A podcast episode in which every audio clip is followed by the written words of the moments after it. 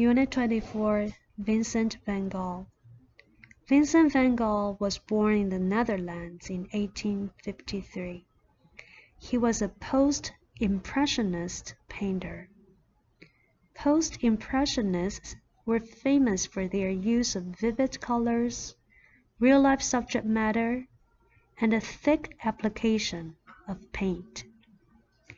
His paintings included self-portraits, landscapes, portraits, still lifes, especially wheat fields, sunflowers, etc.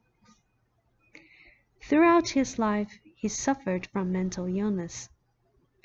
In 1888, after a disagreement with fellow artist Paul Gauguin, he cut off his left ear with a razor. This was further evidence of Van Gogh's worsening mental instability. Experts cannot agree on the type of mental illness he suffered from, but everyone agrees that the poor acceptance of his work did not reduce his passion. He was driven to paint and could not stop. Theo, his lifelong supporter, both financially and emotionally, also his brother, was buried together with him. Van Gogh died at age 37.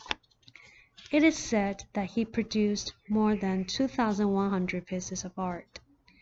His mental illness worsened as he grew older, which led to his premature death in 1890 by a self-inflicted gunshot wound.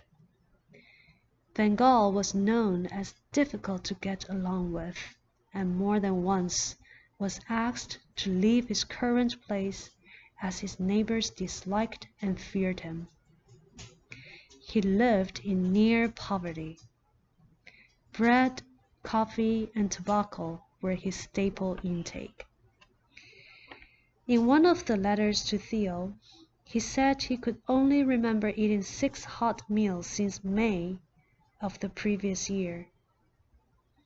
It is believed that he died because of his illness, overwork, malnutrition, excessive smoking, and drinking. It was long after his death that he gained fame and admiration as a major artist. Today, his paintings are some of the most expensive in the world, and he is recognized as one of the greatest painters of the twentieth century.